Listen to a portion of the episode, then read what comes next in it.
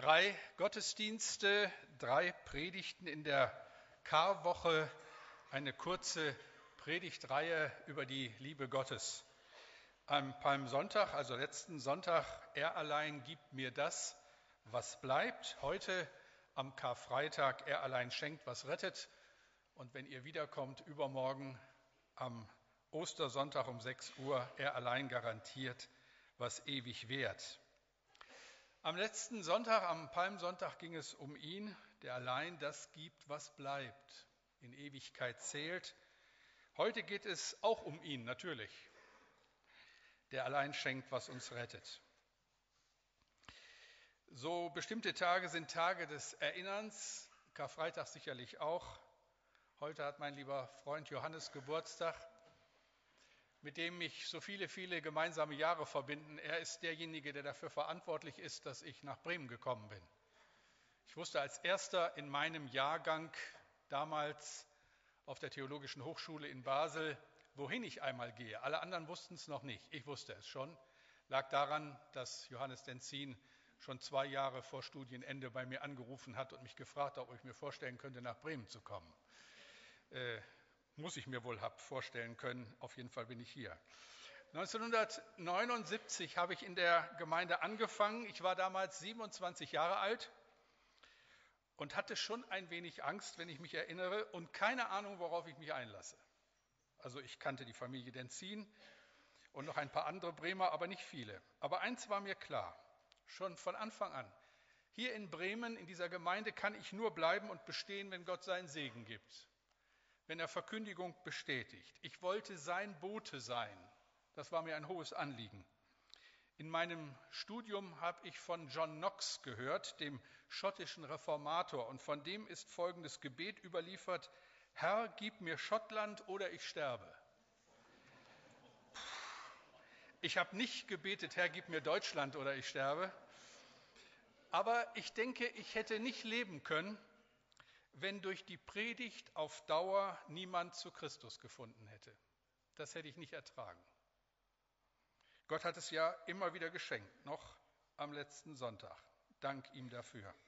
In all den Jahren hat mich ein Abschnitt aus dem Neuen Testament begleitet, über den ich bei Dienstantritt gepredigt habe. Und in der Vorbereitung auf Karfreitag 2010 bin ich wieder darauf gestoßen. Wenn es in dieser kleinen Predigtreihe um die Aussage geht, er allein schenkt, was rettet, dann trifft dieser Text, das ist so die Mitte des Evangeliums. Ich lese ihn uns. 1. Korinther 2, die Verse 1 bis 5. Auch ich, liebe Brüder, als ich zu euch kam, kam ich nicht mit hohen Worten und hoher Weisheit, euch das Geheimnis Gottes zu verkündigen. Denn ich hielt es für richtig, unter euch nichts zu wissen als allein Jesus Christus, den Gekreuzigten. Und ich war bei euch in Schwachheit und in Furcht und mit großem Zittern. Und mein Wort und meine Predigt geschah nicht mit überredenden Worten menschlicher Weisheit, sondern in Erweisung des Geistes und der Kraft, damit euer Glaube nicht stehe auf Menschenweisheit, sondern auf Gottes Kraft. Beten wir. Herr, und das bitte ich auch für heute Morgen, dass unser Glaube nicht auf Menschenweisheit ruht, sondern dass er angefangen und fortgesetzt wird durch deine Kraft, immer wieder neu. Herr, öffne meinen Mund, dass er deinen Ruhm verkündigt. Amen. Am kommenden Donnerstag geht es so um Leitung und Vision der Paulusgemeinde. Damit verbunden ist immer wieder auch die Frage, was ist unsere Botschaft? So die Mitte unseres Anliegens. Wenn uns die Leute fragen, was habt ihr anzubieten, wenn sie euch fragen, in der Nachbarschaft, auf dem Arbeitsplatz, in der Verwandtschaft, vielleicht heute Nachmittag beim Kaffee trinken, was habt ihr denn anzubieten in der Paulusgemeinde? Warum sollten wir Christen werden? Was würdet ihr antworten? Ich lese euch einmal vor, was Paulus auf diese Frage geantwortet hat. Noch einmal 1. Korinther 2,2. Denn ich hielt es für richtig, unter euch nichts zu wissen, als allein Jesus Christus, den Gekreuzigten. Was für eine Botschaft. Sorry. Wir haben uns ja in den Jahren so dran gewöhnt, dass wir das Ärgernis gar nicht mehr verstehen. Allein Jesus Christus, den Gekreuzigten? Das ist unsere Botschaft? Man könnte dann auch von der anderen Seite her fragen, mehr habt ihr nichts zu bieten?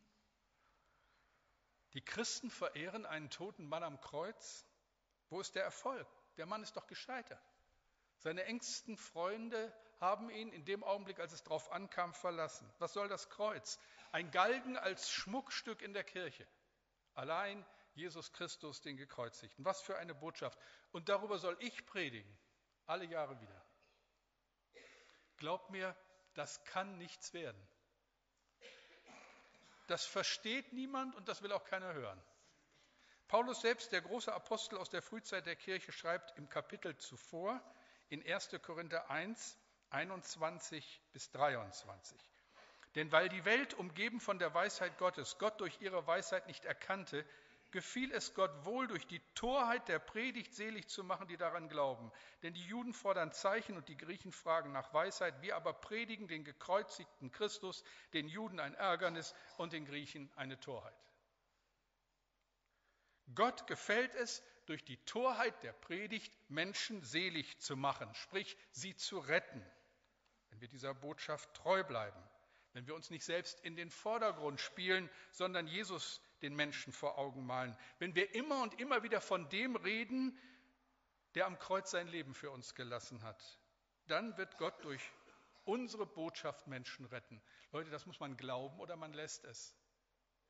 Ich finde, es ist keine gute Startbedingung für einen Menschen, der durch Reden sein Geld verdient, wenn man ihm sagt, das, was du sagst, ist töricht. Und das lockt niemanden hinter dem Ofen hervor. Das ist Quatsch. Das will keiner hören. Torheit der Predigt. Nicht ganz leicht zu verstehen. Frage auch, ob das unser Herz erreicht. Wenn ja, wenn ja, dann wird auch in einem Augenblick klar, dass wir da keine weiteren Aktien drin haben. Es ist ein Wunder Gottes, ein absolutes Wunder Gottes, so wie alles in unserem Leben ein Wunder Gottes ist, wenn ein Mensch über das, was er hört, was er hört an Verkündigung, zum Glauben an Christus kommt. Und es ist für mich nach wie vor das größte Wunder. Ich staune immer wieder, wenn dieses Wunder geschieht, wenn Menschen, die Gott nicht persönlich gekannt haben, Christen werden. Da passiert ja so viel, so unendlich viel. Neues Leben schenkt allein der Geist Gottes und es ist jedes Mal ein Wunder. Und wir haben es nicht in der Hand und ich habe es nicht in der Hand. Aber es geschieht und ich staune über Gottes Werk. Paulus war das nur zu bewusst. Mal seine Situation, vergleiche eigentlich immer wieder mit der Situation eines jeden Verkündigers, der hier vorne steht. Wie soll man die Erwartungen erfüllen, die all die Zuhörer, die in einem Gottesdienst sitzen, mitbringen? Deswegen frage ich euch ja gar nicht vorher, was erwartet ihr von diesem Gottesdienst? Dann bleibe ich gleich zu Hause. Keine Chance. Ja, diesen unterschiedlichen Bedürfnissen, unterschiedlichen Voraussetzungen gerecht zu werden, ist schier unmöglich. Bei Paulus waren es die Griechen mit ihren Forderungen, also es waren die gebildeten Leute. Was wollen die Gebildeten? Eine gute, durchdachte Predigt. Die Griechen haben sich darauf verstanden, tiefe Gedanken zu pflegen, legten Wert auf eine gute Beweisführung und eine geschliffene Sprache. Die Griechen wollten schmatzen vor Andacht, genussvoll den Kopf hin und her wiegen, weil da jemand das sagte, was sie ohnehin schon wussten. Und die Juden, die Menschen mit der besonderen Geschichte, die wollten Zeichen und Wunder sehen. Mal schauen, ob Paulus Vollmacht hat. So die Gretchenfrage für alle Verkündiger. Ob er Kranke heilt, ob spektakuläre Dinge im Gottesdienst geschehen. Die beiden Gruppen, ganz grob beschrieben, sind da und Paulus soll predigen. Und Paulus hat überhaupt keine Ahnung, wie er all diese Erwartungen erfüllen soll. Und er will es auch gar nicht. Er verweigert sich all diesen Erwartungen und schreibt, denn ich hielt es für richtig, unter euch nichts zu wissen als allein Jesus Christus, den Gekreuzigten. Punkt, basta aus. Ist ja ein bisschen mager. Aber das ist eben dieses Unerklärliche und bis heute kann ich es nicht im letzten beschreiben. Da hört ein Mensch die einfache Botschaft vom Kreuz, hört von Jesus, hört von Tod und Auferstehung und es packt ihn. Auf einmal passiert was und es bleibt auf ewig ein Geheimnis. Ich kann euch nicht erklären, was so faszinierend am Kreuz ist. Nur es passiert immer wieder. Menschen werden in ihrem Herzen gepackt, überwältigt von der Liebe Gottes und sind bereit, ihr Leben von Grund auf zu verändern. Das Kreuz hat die ersten Christen mit Lobliedern in den Arenen von Rom Zeugnis geben lassen, auch angesichts des Todes. Mit Lob Gottes auf den Lippen sind sie gestorben. Sie hätten nur abschwören müssen. Das Kreuz hat Hudson Taylor einst den Mut gegeben, alles hinter sich zu lassen und für immer nach China zu gehen. Das Kreuz hat Mutter Teresa zur Wohltäterin der Armen gemacht. Die Liebe Gottes schafft das. Es war der 1. April 1975. Im Eingang eines Kaufhauses in einer Einkaufsstraße von Fort Lauderdale lag ein stockbetrunkener Mann. Er hatte keine Schuhe an, sein Pullover war mit Erbrochenem überdeckt. Als er an diesem Morgen in diesem Eingang aus seinem Rausch erwachte, sah er eine junge Frau auf sich zukommen, circa 25 Jahre alt, blond, attraktiv, mit einem kleinen Jungen an der Hand. Der Junge riss sich los, rannte auf ihn zu und starrte ihn an. Die Mutter schoss hinterher, bedeckte seine Augen mit der Hand und sagte, sieh dir diesen Abschaum nicht an das ist nichts als Abschaum. Und dann trat sie zu und brach dem Mann zwei Rippen. Dieser Abschaum war Brennan Manning, dem wir so wunderbare Bücher über die Liebe Gottes verdanken. In einem davon schreibt er, der Gott, den ich aus reiner Gnade kennenlernen durfte, der Jesus, dem ich in den Tiefen meiner selbst begegnete, hat mich unbändig geliebt ungeachtet meines Zustandes. Gottes Einladung zu inniger Gemeinschaft mit ihm verblüffte mich. Das ist das Geheimnis des Kreuzes.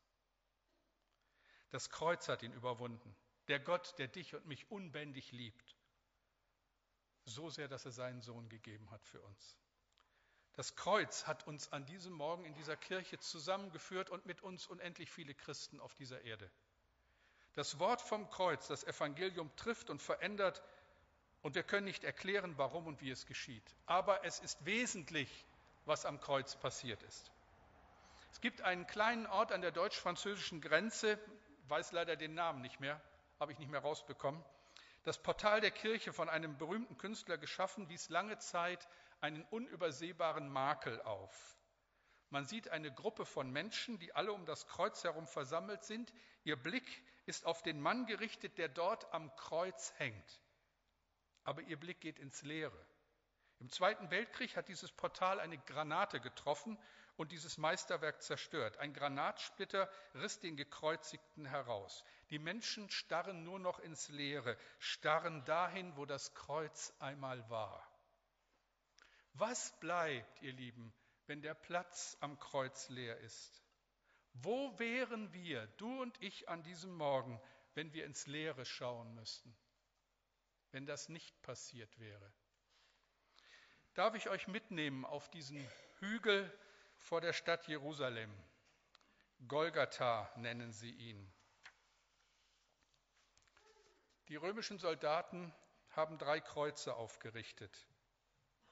Zwei Schwerverbrecher werden daran aufgehängt und dann eben dieser Jesus, von Nazareth, den die jüdische Obrigkeit zum Tode verurteilt hat, mit der Zustimmung der römischen Besatzungsmacht.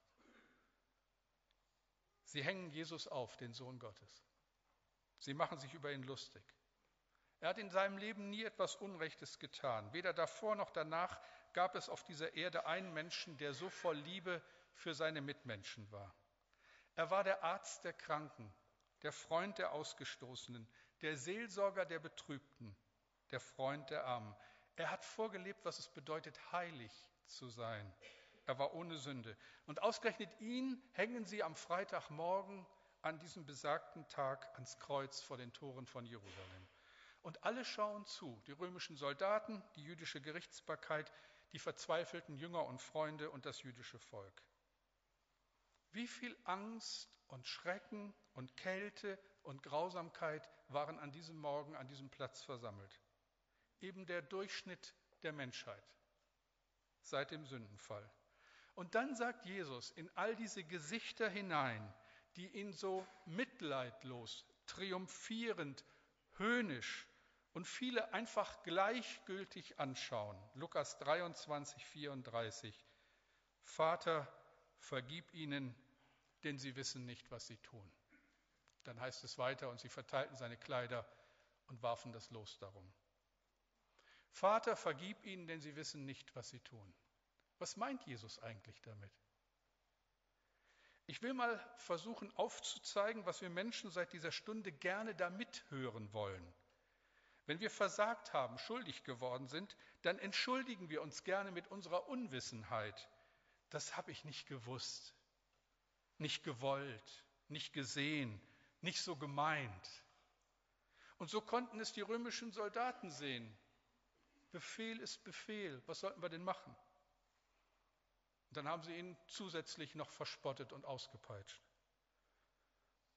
Sie haben sich über den angeblichen König der Juden lustig gemacht und den Sohn Gottes ins Gesicht gespuckt. Aber Befehl ist Befehl. So konnten sich die feinen Herren und Damen im Hintergrund rausreden, die Schreibtischtäter, die ihre Hände in Unschuld gewaschen haben, um sich nicht schmutzig zu machen. Was sollten wir anders tun? Die Situation hat es erfordert, sonst wäre alles viel schlimmer geworden. Und so haben sie ihr Gewissen beruhigt, Warnungen in den Wind geschlagen und den einfachsten Weg gesucht. Da stirbt einer am Kreuz, na und, es wird nicht der letzte sein. Wie selbstverständlich nehmen Sie diese Worte Jesu und deuten sie, als verdienten sie Nachsichtigkeit. Schwamm drüber. Es ging nicht anders. Das hätte er auch eingesehen. Und damit musste er rechnen, wenn man sich so weit aus dem Fenster lehnt.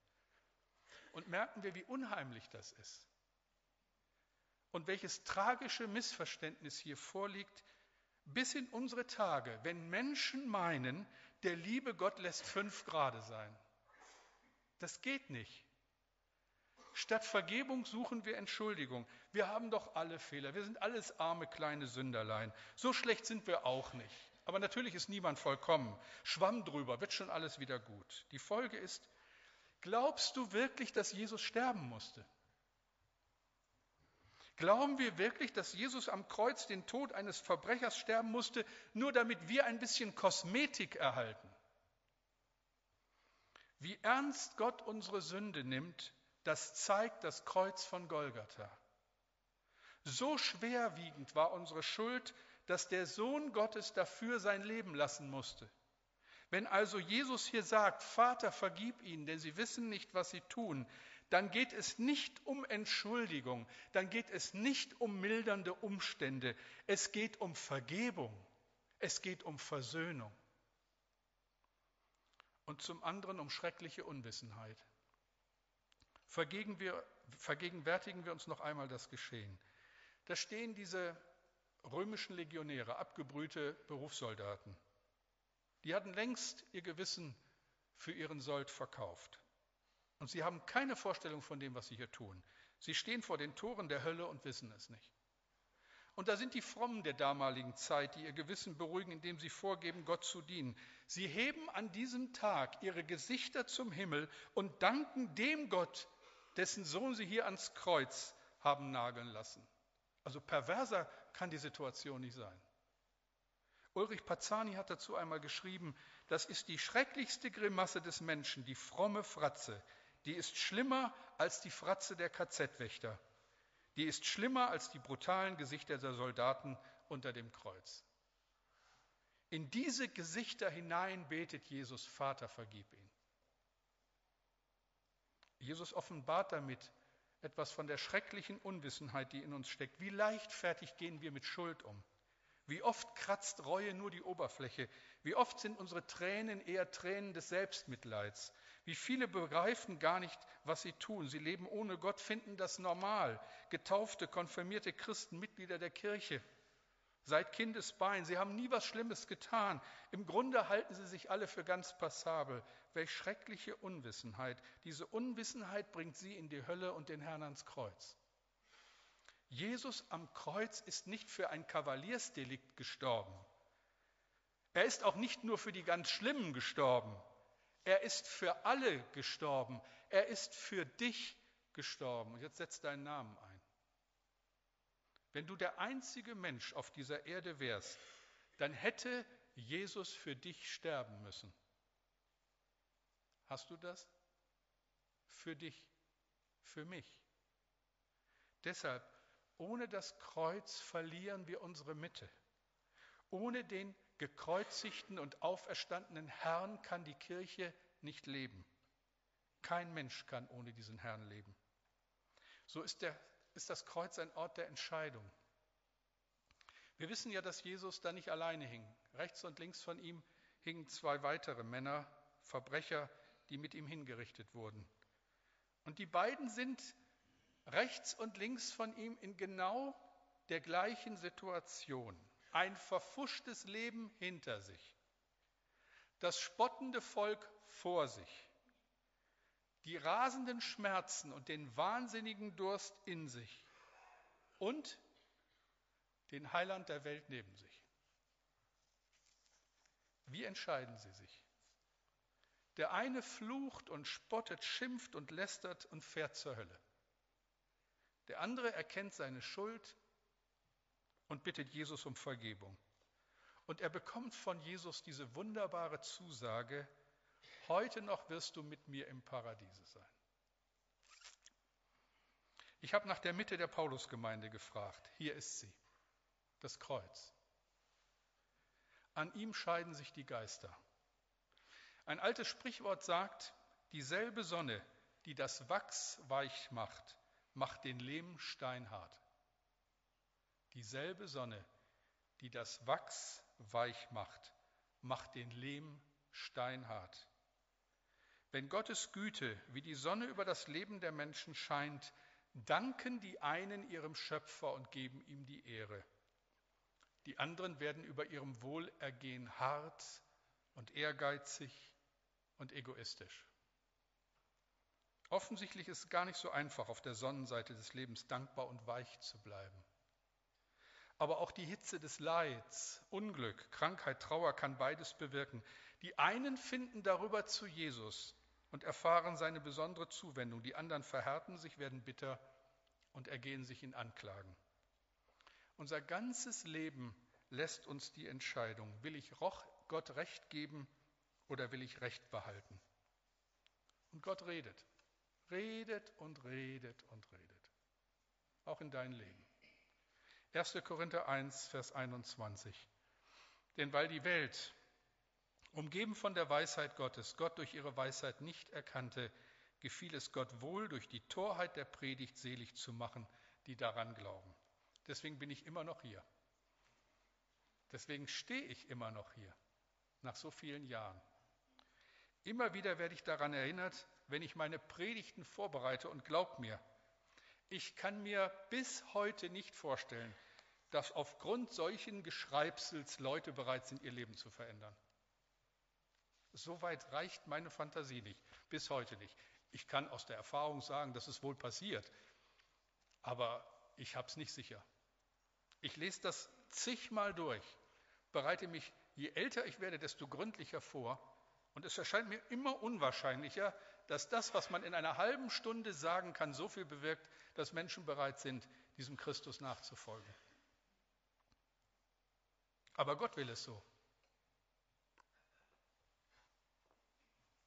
Paulus schreibt in Römer 10, Vers 17, so kommt der Glaube aus der Predigt, das Predigen aber durch das Wort Christi. Es steht eigentlich, so kommt der Glaube aus dem Hören des Wortes und Luther, wie sich das gehört für reformatorische Tradition, so kommt der Glaube aus der Predigt, aus der Verkündigung des Wortes, weil das Zentrum unserer Gottesdienste ist.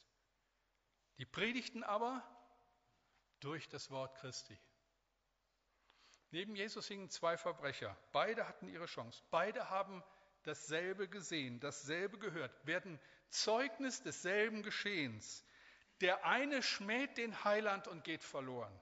Der andere betet und erlebt noch am gleichen Tag die Herrlichkeit Gottes. So wird das Kreuz dem einen zum Segen und dem anderen zum Gericht. Und das ist so geblieben durch die Jahrhunderte bis auf diesen Tag. Gott hat diesen Weg in Jesus Christus geschaffen. Und jetzt liegt es an uns, an dir. Es ist wirklich unsere Entscheidung. Der Besuch eines Gottesdienstes ist nicht ganz ungefährlich. Warum? Weil das Wort des Kreuzes, das Wort vom Kreuz immer unsere Entscheidung fordert. Du kannst mit dem Paket deiner Schuld und Sorge versuchen, selbst fertig zu werden und es wird dich erdrücken. Oder du kommst zum Kreuz damit, gleich beim Abendmahl. Du bittest Jesus, dir deine Schuld zu vergeben. Du gibst deine Sorgen und deinen Kummer an ihn ab und er macht es gut. Wir singen in einem alten Lied, der Himmel steht offen. Herz, weißt du warum? Weil Jesus gekämpft und geblutet darum. Was ist die Mitte unserer Gemeinde, unserer Arbeit? Was ist unsere Botschaft? Es kann keine andere geben als die, die Gott vorgegeben hat. Und wir müssen aufpassen, dass sich hier nicht Akzente verschieben. Das ist und bleibt die Mitte, das Wort von der Versöhnung, das Wort vom Kreuz. Denn das Wort vom Kreuz ist eine Torheit denen, die verloren gehen. Uns aber, die wir selig werden, ist es eine Gotteskraft. Wenn wir gleich das Mahl des Herrn miteinander feiern, dann werden wir daran erinnert, wenn ich euch einlade, schmecket und sehet, wie freundlich der Herr ist. Es ist Gottes Kraft. Es ist die überwältigende Liebe Gottes. Beten wir.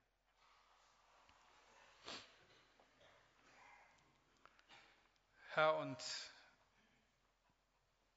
du weißt, dass wir da und dass ich da um Worte ringe, weil ich das nicht angemessen ausdrücken kann.